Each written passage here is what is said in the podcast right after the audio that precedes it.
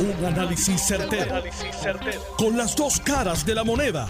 Donde los que saben no tienen miedo a venir. tienen miedo a venir. Esto es el podcast de Análisis 630 con Enrique Quique Cruz. Vamos a empezar con esta situación del COVID. Yo llevo cubriendo la noticia del COVID desde el 9 de noviembre del 2020 perdón, desde el 9 de enero, desde el 9 de enero del 2020. Mucho antes de que el virus llegara aquí, mucho antes de que llegara a Estados Unidos y desde que ya se veía lo que estaba pasando en China. Les traigo a ustedes diariamente los expertos, las personas que conocen de esto. Ayer, ayer les dije a ustedes que esta situación de los números, las estadísticas y todo lo que estamos viviendo todavía los números no están peor de lo que estábamos en una época el año pasado. Las cosas son como son. Y ayer uno de los expertos que estuvo aquí conmigo fue nada más y nada menos que el secretario de salud, Carlos Mellado. Y le hice esa misma pregunta. Y me contestó que tenía razón. Los números hoy todavía de hospitalizaciones, los números hoy de contagio, el año pasado hubo un momento en que estuvieron peor. Por eso fue que nos encerraron. Ahora, la realidad es que distinto al año pasado, el repunte, que es la subida de cantazo, nunca la habíamos visto así como la estamos viendo ahora.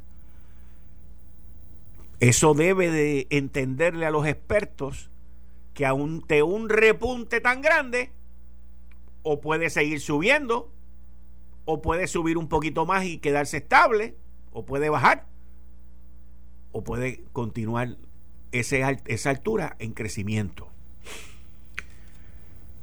Y uno monitorea estos números todos los días para saber la situación que está pasando. Se tiene claramente, claramente, que hay unas áreas que son las áreas de mayor riesgo. Las playas, la aglomeración de la gente, los sitios cerrados, el tipo de variante que estamos viviendo ahora mismo en esta isla, que es más contagiosa, que es más agresiva. Todo eso lo hemos discutido aquí. A mí me llega información y a quien le corresponde emitir la información como es correctamente y como lo ha hecho durante el día de hoy, es al gobernador y al secretario de salud de qué es lo próximo que va a suceder. El mismo gobernador, que le acabo de dar retweet aquí a un artículo que salió en el vocero, el mismo gobernador, Pedro Pierluisi, en un artículo que le acabo de dar retweet en el vocero, dice, y lo, lo estoy buscando porque lo tengo aquí, el mismo gobernador dice que no descarta establecer mayores restricciones. Eso salió hace cuatro horas en el periódico El Vocero. El mismo gobernador. El gobernador Pedro Pierluisi aseguró esta mañana que no descarta establecer mayores restricciones ante el alza de los contagios. Y como él muy correctamente dice, es irresponsable y prudente a la hora de establecer cambios. Y definitivamente que yo sé que lo va a hacer. Pero ¿cuáles son los momentos donde hay mayor incidencia, mayor riesgo y mayor problema. Los fines de semana. Los fines de semana. Yo hoy estaba en una panadería y vi una señora con tu mascarilla y me reconoció y me dijo, esto hay que cerrarlo. Y yo le dije, yo no estoy de acuerdo con que hay que cerrarlo. Si todos nosotros hacemos lo que nos toca, no hay que cerrarlo. No existe razón para cerrarlo. Lo que pasa es que aquí hay mucha politiquería y no es por parte de Pedro Pierluisi ni de Fortaleza. Hay politiquería de parte del Partido Popular. Cuando tú llegas los reclamos del presidente de la Asociación de Alcaldes, que esto hay que cerrarlo, y vuelven los populares políticos a jorobar con que esto hay que cerrarlo. ¿Cuál es la mentalidad de ellos? Bueno, pues si hay uno que piensa que podemos vender las vacunas que están pagas con fondos federales, en 200 pesos en el aeropuerto, pues usted puede pegar cualquier cosa de esta gente hasta que nos pidan que nos quedemos encerrados en las casas. Con lo cual yo no estoy de acuerdo. Fíjense que mandaron a cerrar las escuelas y yo me quedé calladito, que yo soy pro a que las escuelas estén abiertas, pero ante, ante la duda, nos guardamos una, dos semanas, pero no estoy de acuerdo con que nos guardemos hasta agosto, porque esto se analiza de día a día. Pero aquí están politiqueando con esto. Aquí están jugando a la política con esto. Aquí están, aquí lo que quieren es hacer lo contrario a lo de Pedro Pierluisi. Pedro Pierluisi quiso abrir las escuelas, vamos a matar a la secretaria de Educación. Pedro Pierluisi quiere abrir el comercio un poco más, con restricciones, vamos a estar en contra de eso. Pues está bien, no hay ningún problema, esa es la política y para eso existen programas como este para analizar ese tipo de comportamiento y ese tipo de situación. Y que usted después emita su opinión y tenga la suya también, como tiene que ser. Pero aquí sin data científica certera y sin una composición de los que corren la isla, y obviamente las legislaturas no corren la isla, las legislaturas corren la legislatura. Pues no podemos entonces esperar a que las cosas se hagan como las quieren hacer en la legislatura. El Ejecutivo es una cosa, la legislatura es otra y el Poder Judicial es otro. Y si la juez del Tribunal Supremo mañana quiere cerrar las cortes, que no lo ha hecho, pues ella está en todo su poder de hacerlo, porque ella es la que manda allí. Igual que los dos presidentes de las cámaras legislativas mandan allí, pero fuera de allí no mandan, no mandan. Fuera de allí, aparte del área legislativa y del área judicial, manda el gobernador, electo por el pueblo de Puerto Rico. Ahora, la lógica dice que la clase médica, escúcheme bien lo que estoy diciendo para que me entiendan. La clase médica, los hospitales, las enfermeras, los médicos, los que le dan servicio a los hospitales, se están preparando en caso de que hayan cambios en la orden ejecutiva. Miren qué sencillo. Igual que yo me prepararía también. Pero aquí no hay que salir corriendo a comprar nada. Aquí no hay que aquí no van, aquí hay abastos, aquí hay de todo, aquí no hay que salir a nada. Aquí hay que ponerse una mascarilla, lavarse las manos, no exponerse. Eso es lo que hay que hacer aquí. Esto es sencillo, es tan sencillo que hay gente que no sabe cómo hacerlo. Pero cuando se mete la maldad política, la politiquería y las ideas completamente absurdas, pues entonces uno tiene que venir y poner un poquito de orden. Yo lo que dije hoy en la tarde es que la información que yo tengo es que hay unas posibilidades de unas restricciones, pero yo no estoy diciendo que viene aquí un lockdown completo, eso no va a venir, eso no debe de venir. Pero de que hay unos sectores donde con mucha probabilidad el gobernador, y no he hablado con nadie, no sé de nadie, donde el gobernador y el Departamento de Salud y la Cofradía de los Científicos la coalición, perdón, tomen unas decisiones específicas apuntando a unas áreas específicas. Pues ¿por qué no? Pero no puede ser al wipipío, porque ¿qué es lo que piensan los populares? Ah, el momento para cerrar es ahora, porque la gente está recibiendo los 1.400 pesos. Ajá, en serio, en serio.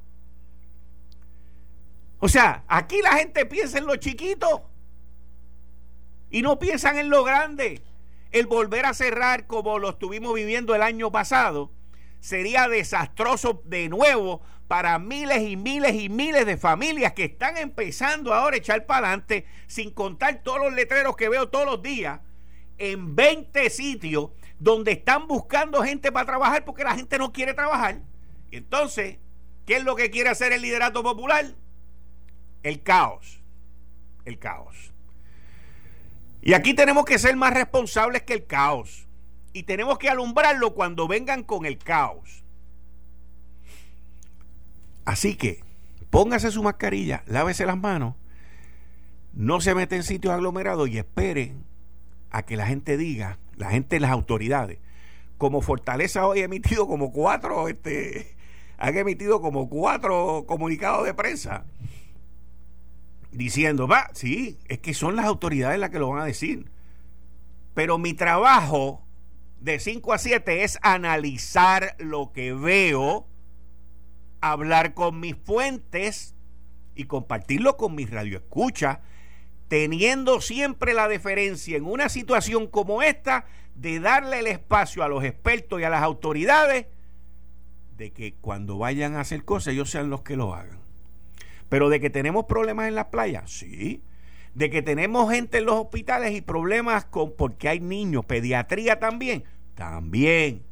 Y de que se está mirando y observando el apretar un poquito aquí y el apretar un poquito allá, también. Todo eso es así. Y por eso este programa se llama Análisis 630. Porque aquí analizamos a base de la información que tenemos.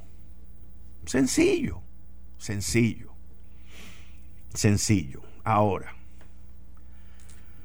cuando uno mira, ¿ok? Que, y, y leí las estadísticas hoy, que dio Fabiola Cruz en un comunicado que hizo que el aeropuerto se puede determinar que allí sale el 8% de los contagios. Cuando en las familias son como en las conglomeraciones, en las playas, eso son el 25, las familias son el 18, pero el aeropuerto es el más chiquito. Sin embargo, aquí todos los cañones están en contra del aeropuerto. Y le di el ejemplo del doctor Iván González Cancel, que él fue a buscar un corazón y volvió y lo instaló ese mismo día, al otro día, y la persona está viva. Así, porque el aeropuerto está abierto. A mí no me cabe en mi mente. Y miren, yo soy capitalista, soy hombre de negocio. A mí no me cabe en mi mente el vender vacunas en el aeropuerto a 200 pesos, ni a 50 pesos porque son gratis. Son gratis y son propiedad federal. A mí eso no me cabe. Ahí es donde yo digo, y óigame, y, ahora, o sea, aparte del análisis y todo, a Ángel Matos lo quiero y lo aprecio, lo respeto, es tremendo individuo, pero me sorprendió una cosa como esa, por eso, porque le pedí que me lo explicara. Máxime, un individuo que apoya el turismo, eh, viene de Carolina, que es donde está el aeropuerto. Pero yo estoy viendo aquí un movimiento político por parte de los populares a abusar y aprovecharse de la pena, de la situación de la gente que está hospitalizada y del susto y de hasta un poquito de histeria que hay en la calle, pero no se pone la dichosa mascarilla y entonces meterle la daga popular ahí para jorobar un rato. Y ahí es donde yo tengo que decir time out. Y por eso le dije, Ángel, explícame cómo es esto. Y él me da que si en, en un sitio las venden a 40, en otros a 100, pues las vamos a vender a 200 en el aeropuerto. Ángel, eso no es así, brother. Vamos a hablar de soluciones reales. Aquí hay que hacer más pruebas de las que estamos haciendo. Hay que meter a las farmacias, todas las farmacias, todos los laboratorios, todo, todo, todo el mundo que tenga una licencia para meter un pinchazo tiene que estar envuelto en esto tiene que estar envuelto en esto. Esto tiene que ser masivo de verdad. Y todos tenemos que jalar a esto. Lo digo hoy en mi columna en el periódico El Nuevo Día. Tenemos que unirnos, tenemos que apoyarnos en lo del COVID. Vamos a pelear en todo lo demás, pero no en esta. No politiquen en esta. Vamos a abonar, vamos a apoyar, vamos a dar ideas, ideas racionales, ideas correctas pero no politiquemos. Eso está mal. Unámonos en pro de combatir el COVID, no de matarnos políticamente mutuamente. Vamos a hacer lo correcto por Puerto Rico. Vamos a hacer lo correcto por salvar vidas. Vamos a hacer lo correcto por salvar nuestros niños. Que no hagan más ni que no vayan más niños a los hospitales. Pero vamos a dejar la politiquería. Vamos a dejar la guerra sucia y vamos a unirnos para salir de esta. Cuando terminamos con el COVID, nos quitamos los guantes y los caemos atrás. Políticamente me refiero. Pero vamos a hacerla bien. Los invito, Ángel, José Luis Dalmao, Tatito Hernández, Tomás Rivera Chats, Johnny Méndez, Pedro Pierluisi y los miembros del gabinete. Vamos todos a unirnos en esta y después peleamos por lo demás. Por lo menos en el COVID, vamos a unirnos. Y lo demás lo resolvemos después. Vamos. ¿Por qué no lo hacemos? Los invito. Los invito a hacerlo hoy, desde hoy, desde hoy. Y no les estoy diciendo que paren de fiscalizar. No, les, no, no, no. Todo lo demás lo pueden hacer. Pero todo lo que tenga que ver con el COVID, vamos a unirnos y vamos a hacerlo de verdad, a lo puertorriqueño. Vamos a hacerlo para salvar vidas. Vamos a hacerlo por los que están vivos y por aquellos dos mil y pico que fallecieron. Pero vamos a hacerla bien. Por lo menos en esta vamos a hacerla bien. Porque esto no es de colores. Esto no es de colores. Miren, las vistas congresionales, voy a cambiar el tema. Las vistas congresionales se llevaron a cabo hoy y fueron interesantísimas. Interesantísimas. Tengo que decir que Jennifer González se votó. Tengo que decir que Jennifer González hizo su trabajo político, hizo su trabajo de congresista, hizo su trabajo de estadista, hizo su trabajo político en pro de la estadidad. A tal extremo que Nidia Velázquez se sintió tan abacorá que tuvo que agarrarse de que si esa legislación la hizo el PNP y el gobernador y 20 líos y 20 cosas. Esa es la realidad. Esa es la verdad de lo que sucedió allí hoy. Ahora, hoy nos dieron una vista, hoy nos dieron una exposición y Jennifer sabe que esto empieza hoy. Esto no termina hoy, esto empieza hoy. Y los que salen derrotados de allí hoy, los que salen derrotados de allí hoy, van a venir y se van a mejorar, se van a resguardar, se van a abastecer y van a venir a la carga de nuevo. Nidia Velázquez no se va a quedar da como se quedó hoy. No se va a quedar da como se quedó hoy. La prensa en Puerto Rico, los medios de comunicación, los demás analistas, nadie lo va a reconocer porque nosotros somos una minoría, a pesar de que somos una mayoría de 52.5% y de 655 mil votantes a favor de la estadidad. Esa es la verdad. La mayoría manda. Y nosotros no podemos intimidarnos ante una micro minoría. No podemos.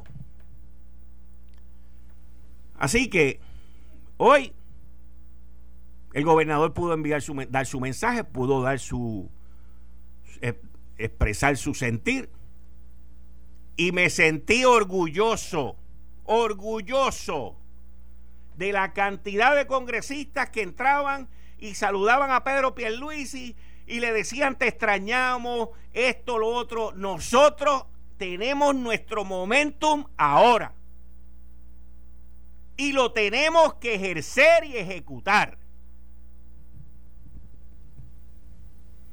Y hoy fue el primer paso.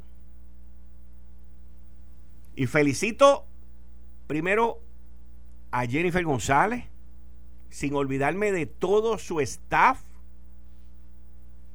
que esto no es un one lady show, a todo su staff.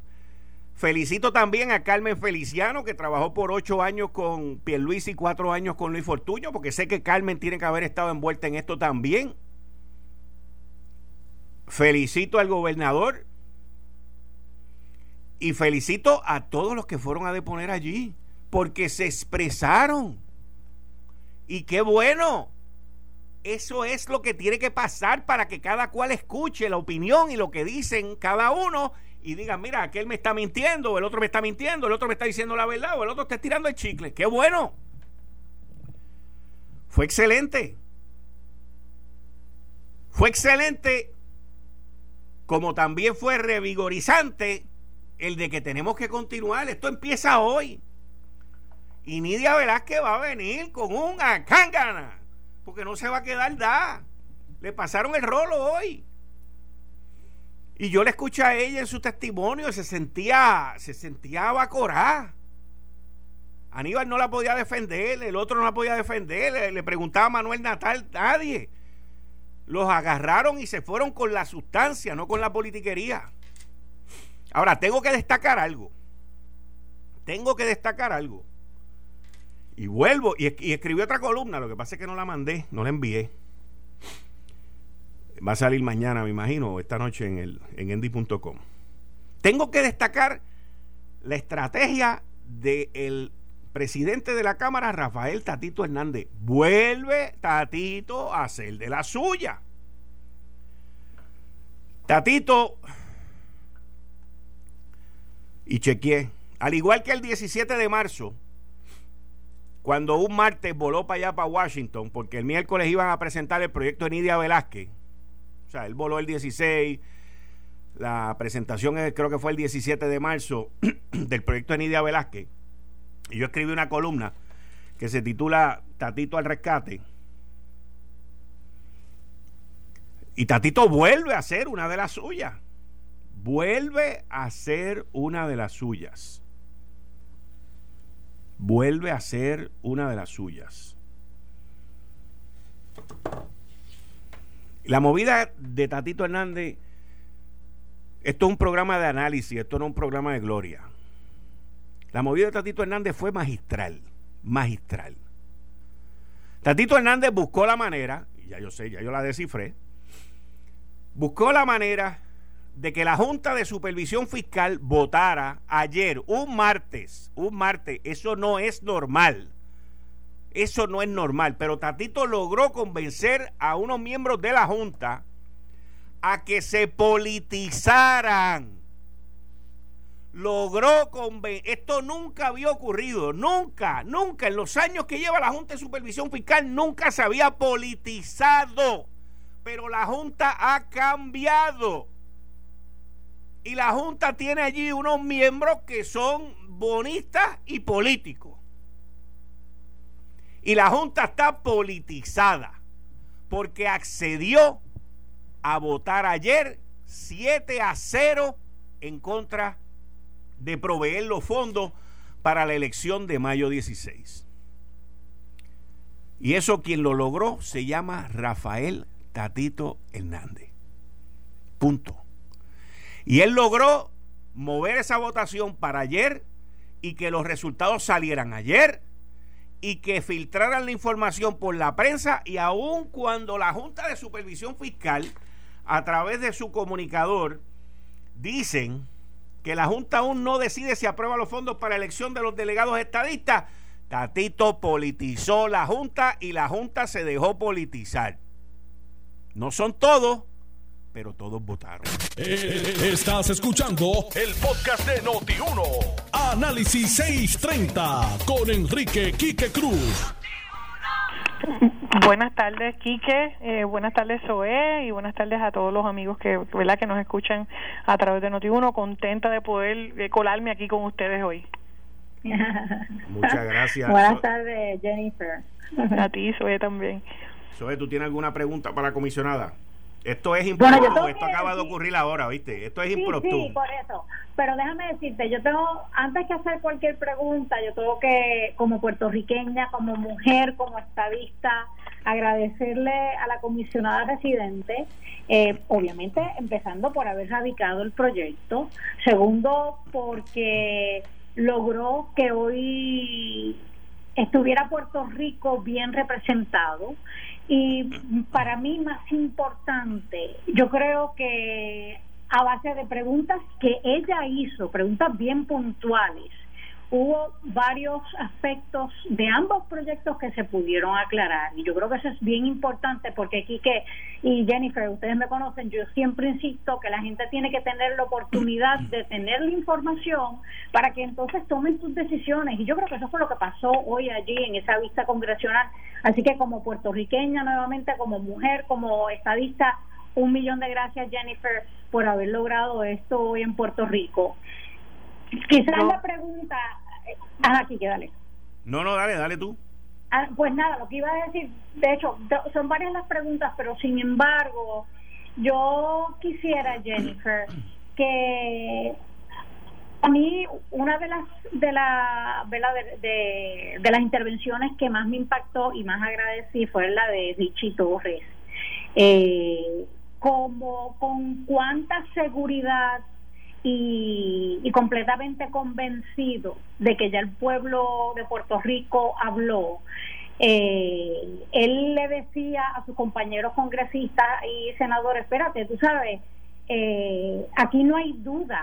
Hubo un referéndum donde la gente en Puerto Rico voluntariamente votó y la mayoría escogió la estabilidad, pero ante esa posición también expresada por el por Richie Torres, está por el otro lado lo que yo para mí fue increíble escuchar a un ex gobernador de Puerto Rico decir que parecería que para él vale más y pesa más los resultados de una encuesta de la que él hizo mención allí en la, en la vista, pesa más eso que los resultados de unas elecciones, el resultado de la democracia. Y no sé, me pregunto si, si te merecen, si crees que Jennifer, algún comentario a esta estrategia que utilizó Aníbal Acevedo Vilá, sabiendo que es un hombre con experiencia, fue gobernador, fue comisionado residente. Yo no entendí esa estrategia. Bueno, yo primero tengo que darte las gracias por tus expresiones y, a ti, eh, también por tus expresiones previas.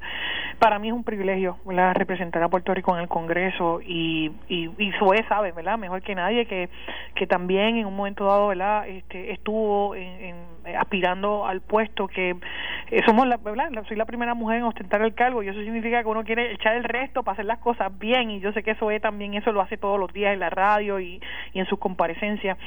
Que yo, tengo una motivación, ¿verdad? Y, y, ha sido toda la vida, yo he estado en la palestra pública porque creo en la estabilidad y creo que el voto en noviembre del año pasado fue uno contundente.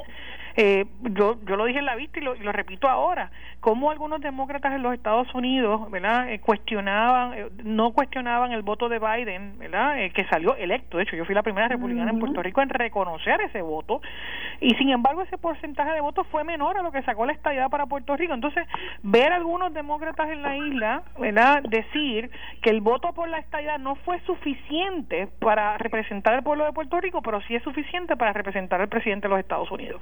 Eh, así que hoy yo, yo creo que primero tuvimos 23 congresistas en esa vista de esos 23 congresistas, solamente 5 hablaron a favor del proyecto de Velázquez.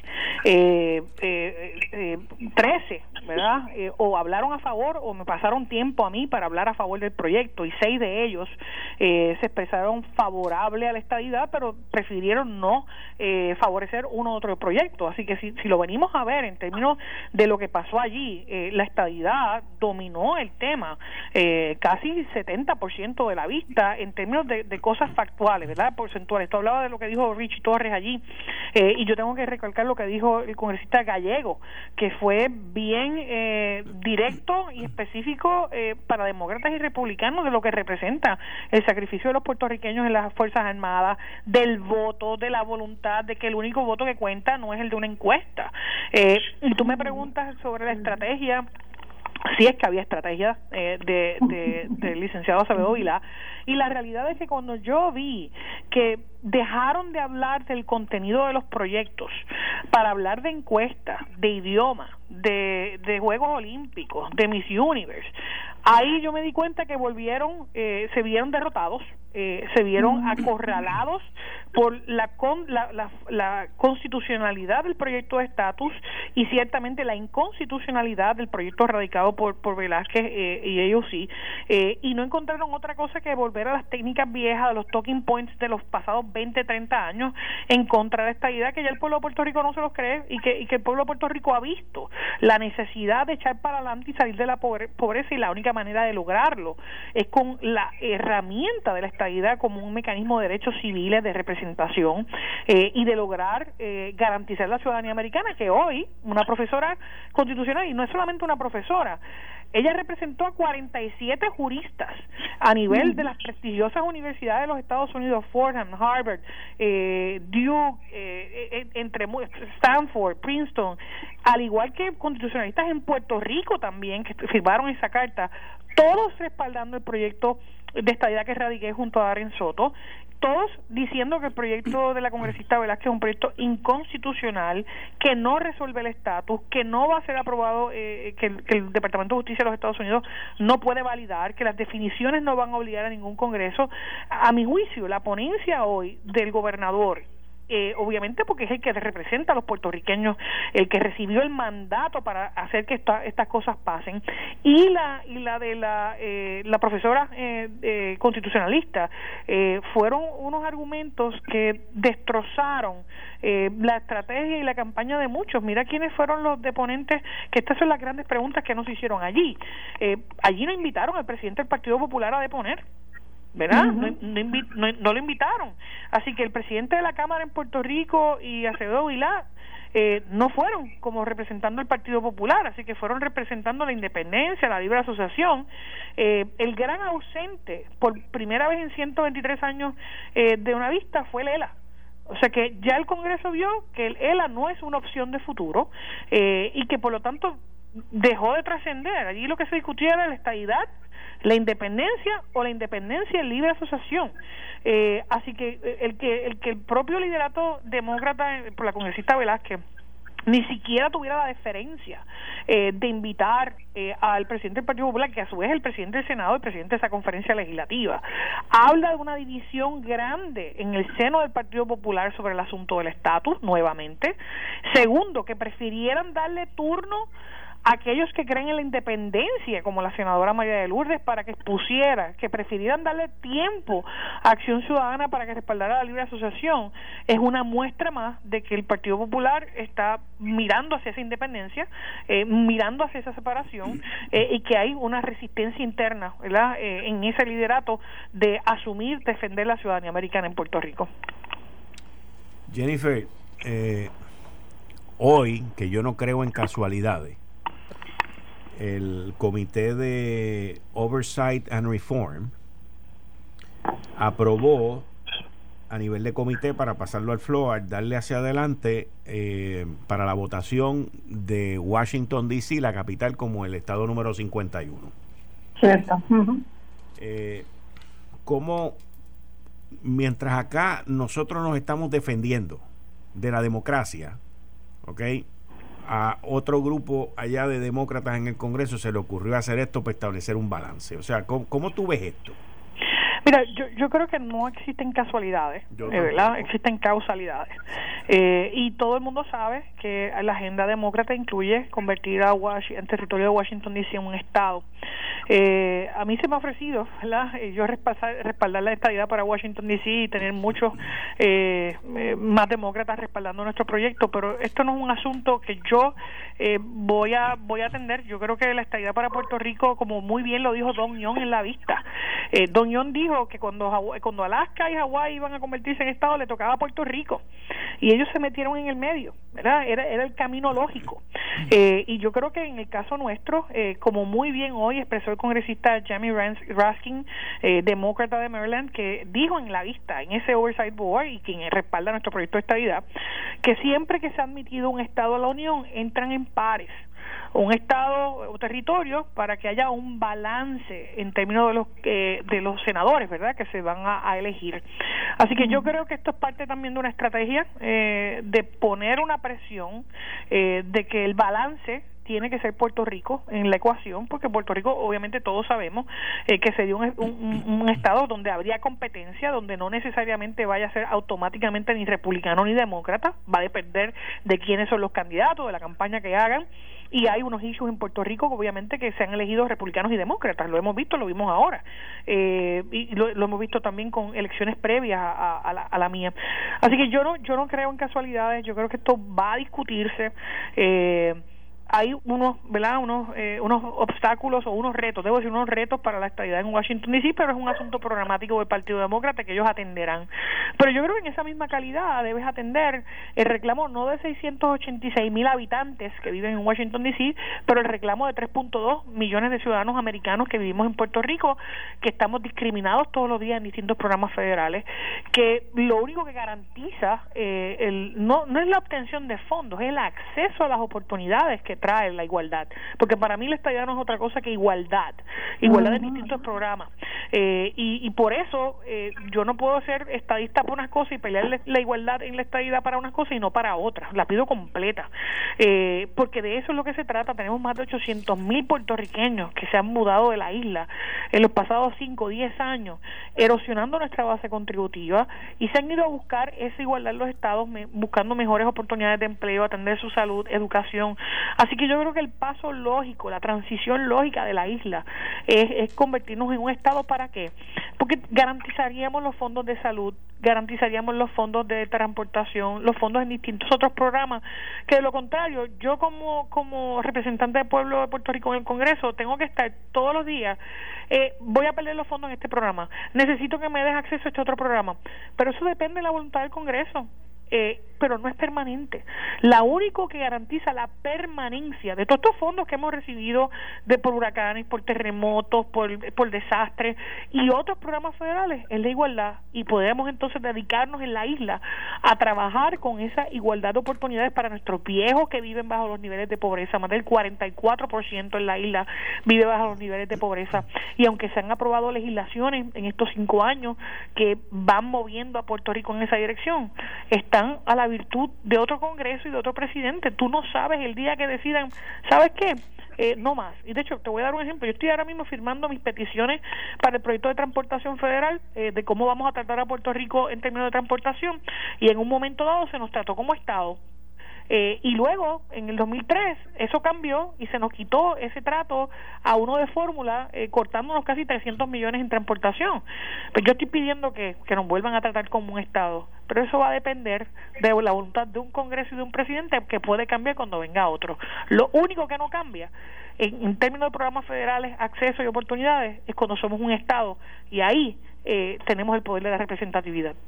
De hecho, Jennifer, eh, dos cosas. Una, y yo sé que I'm preaching to the choir, como dicen por ahí, pero para que aquellos que alegan que habemos estadistas porque solamente queremos el dinero, que conste en récord, que los estadistas no solamente nos preocupa eh, esa garantía de acceso a esos fondos, sino también la igualdad, como tú decías ahorita, igualdad meaning que podamos votar por el presidente o presidenta, que tengamos representación con voz y voto tanto en Cámara como en Senado, que esto es cuestión de, de, de derechos, de, de que allá no decidan por mí sin yo tener la oportunidad de levantar la mano y votar a favor o en contra de una ley que yo sé que me va a perjudicar acá.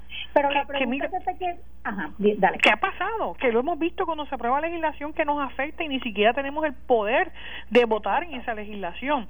Por eso cuando yo escucho a algunos en Puerto Rico decir, queremos paridad en fondos federales, paridad en este programa, paridad en lo otro, miren, esa paridad es temporera eh, porque cambia el Congreso y se acabó. Lo único que garantiza eh, esto es igualdad y la igualdad solamente la, trae la estadidad. Por eso, eh, cuando yo escucho la hipocresía de algunos líderes políticos, dame los 1.400 de Biden, eh, dame los 600 de Trump, eh, dame los chavitos de Child Tax Credit, dame los chavitos para esto. Ah, bueno, pero ¿sabes qué? Pero yo no quiero tan, no quiero ser tan igual eh, porque pues vamos a dejar las cosas como están. Miren, no, usted no sabe lo que uno tiene que pelear aquí para lograr incluir a Puerto Rico en cada una de estas legislaciones. Eh, es, una labor titánica. Imagínense ustedes si eso fuera automático y pudiéramos estar hablando de programas específicos de desarrollo económico para Puerto Rico, porque ya tenemos la base del resto de los programas federales en igualdad de condiciones que los estados, empezando por salud, que ahora en septiembre vamos a enfrentar un, un, eh, un, abismo fiscal en los planes de salud si no conseguimos los fondos. Y ese es ahora, obviamente, mi, mi, mi, foco, ¿verdad? Eh, de aquí a septiembre. cuando, cuando no debería ser ese, cuando debería ser, ¿verdad? Cómo podemos mejorar la manufactura, cómo podemos mejorar la infraestructura física. Y uno tiene que estar mitigando, ¿verdad? Todo esto en, un, en, en una sola en una sola bandeja, sin dos senadores eh, y sin cuatro congresistas en la Cámara que tengamos poder del voto. Sí. Jennifer, pues lo que iba, lo segundo que quería mencionarte era, o eh, hace unos minutos atrás escuchaba aquí que decir, mira, y esto comienza ahora, y es verdad, hoy es la vista, pero yo estoy segura que allá afuera hay mucha gente preguntándose, ok, ¿y ahora? ¿Qué, es lo que tú crees que va a pasar ahora? What's next? ¿Qué es lo próximo? Ah. Mira, ahora lo próximo va a ser la vista el martes de la semana que viene, que evidentemente vamos a ver un cambio en las actitudes, porque ellos yo creo que no esperaban hoy la participación de tantos miembros del Congreso en una vista cuando había sesión corriendo a la vez. Yo creo que no esperaban la contundencia eh, de los deponentes a favor de la estadidad, en cada uno trajo temas distintos, ¿verdad? Eh, la experiencia histórica que trajo Fuentes Agostini, eh, la, eh, la importancia de la igualdad eh, para la comunidad LGTBQ y, y otras. Eh, el voto a la mujer, entre otras cosas, que trajo eh, la vicepresidenta del Partido Demócrata, la, postura del gobernador, que fue magistral, una y otra vez contestando temas áridos, pero no solamente eso, el dominio del tema como abogado, como gobernador, como representante del pueblo de Puerto Rico eh, eh en, este, en, estas vistas, eh, que yo me siento bien orgullosa de que el gobernador haya, haya las haya bateado todas de honrón, ¿verdad? y, que, y que vino aquí a, a ponerle los puntos sobre la I, esto es así, y se acabó, ¿verdad? No, no podemos seguir divagando y obviamente, a mi juicio, la, la ponencia de los profesores constitucionales que desmintieron todas las falacias, todas las mentiras que, que por años habían corrido eh, en, el, en el liderato del Partido Popular y que están todas esbozadas en el proyecto de la congresista Velázquez, que si ustedes no lo habían leído, el libro de Acevedo Vilá, Agenda para la Crisis o Crisis para la Agenda o como quiera que se llame, eh, había puesto ese había puesto ese proyecto ad verbatim eh, previo a que fuera radicado. Eh, así que ya todo el mundo sabe de dónde sale el proyecto. Eh, así que yo, yo creo que nosotros no podemos permitir que personas que han sido derrotadas una y otra vez, que no representan eh, los mejores intereses del pueblo de Puerto Rico, sean los que quieran no dictar la agenda, sino entorpecer la agenda que el pueblo de Puerto Rico eligió con su voto directo en noviembre. Y entonces después de la vista de la semana que viene, ¿qué es lo que pasa? Después de esa vista, ellos van, obviamente ellos van a tratar de recuperar lo que todo lo que perdieron hoy, eh, pero nos va a tocar, nos va a tocar a nosotros mantener el momentum, ¿verdad? El, seguir esta presión, porque también la semana que viene pudiera estar eh, ya viéndose en el pleno el proyecto de estadía de Washington D.C., así que eso trae la pregunta en la mm. prensa nacional eh, sobre Washington D.C., que es Puerto Rico, ¿verdad? así que son elementos que van a estar corriendo en conjunto eh, que van a generar eh, controversia a nivel nacional y yo creo que este es el momento para que todos los puertorriqueños que vivimos en la isla y aquellos que viven en distintos estados de la nación le escriban a sus congresistas y a sus senadores reclamando la igualdad plena para nuestro pueblo. Sí, excelente punto. Sí, sí, yo creo que, que eso nos daría eh, gran ayuda porque no es lo mismo nosotros desde acá pedirlo y seguir luchando, que obviamente seguiremos haciéndolo, pero oye, cuando un congresista, un senador reciba ya eh, emails, llamadas, de sus constituyentes, que son puertorriqueños viviendo allá, que creen en que Puerto Rico se debe convertir en el Estado 51, that does make a difference. Eso hace una diferencia para y, y la y la hace, eso es, y te añado a ti aquí que la semana que viene lo que vamos a ver son todas las organizaciones de izquierda ¿verdad? Que viven en los estados, que tienen los derechos de los estados, tratar de abogar por la independencia para Puerto Rico, respaldando el proyecto eh, de la congresista Velázquez, lo hemos visto, ¿verdad? Es un operativo, eh, lo hemos visto en las cartas, en organizaciones recién creadas para respaldar la independencia eh, y obstaculizar ese proceso, así que yo no dudo que lo veamos, que lo veamos próximamente. Ahora, en términos de los que van a ir a deponer, son esas organizaciones no va a haber este representación de la parte opuesta a eso como hubo hoy. O sea, hoy es verdad que está, fue tan contundente el, la inconstitucionalidad. Pero entonces van a venir con otros argumentos y no van a haber allí disponentes que traigan esos temas también como hoy, pregunto. Yo me encargaré de hacer lo propio. Ok. Nosotros venimos siempre preparados al trabajo legislativo. Eh, hoy nosotros pudimos escoger ¿verdad? esos cuatro deponentes en lo que respecta a nuestro proyecto. Vamos a ver cómo el comité todavía ¿verdad? no ha decidido quiénes son los deponentes, pero ya mañana esa decisión debe estar tomada nosotros hemos hecho unas recomendaciones eh, de deponentes, vamos a ver, ¿verdad?, cuáles escogen. Yo tengo derecho como líder republicana eh, en el comité, que cosa que agradezco a mi delegación. Mi delegación republicana no solamente me escogió eh, nuevamente como, como portavoz de minoría en este comité, sino que hoy me respaldaron en, en, en, todas las ponencias y, obviamente siguiéndome el tiempo y eso son cosas que se agradecen. este, eso, eso habla también del trabajo que uno ha logrado poder hacer aquí a favor de de, escuchar al pueblo de Puerto Rico y, de, y de la estabilidad. Así que cuando aquí dicen que los republicanos son los que están en contra de la estabilidad, no, no, ni se trata tampoco de los demócratas. Lamentablemente siempre hay uno u otro en cada partido que quiere eh, no escuchar eh, la voluntad de ciudadanos americanos eh, que, fueron electos en Puerto Rico y, del mandato del pueblo de la isla. Y, y nos toca educarlos con argumentos, con data, como lo hicimos hoy. Esto fue el, podcast de Notiuno. Análisis 630 con Enrique Quique Cruz. Dale play a tu podcast favorito a través de Apple Podcasts, Spotify, Google Podcasts, Stitcher y notiuno.com.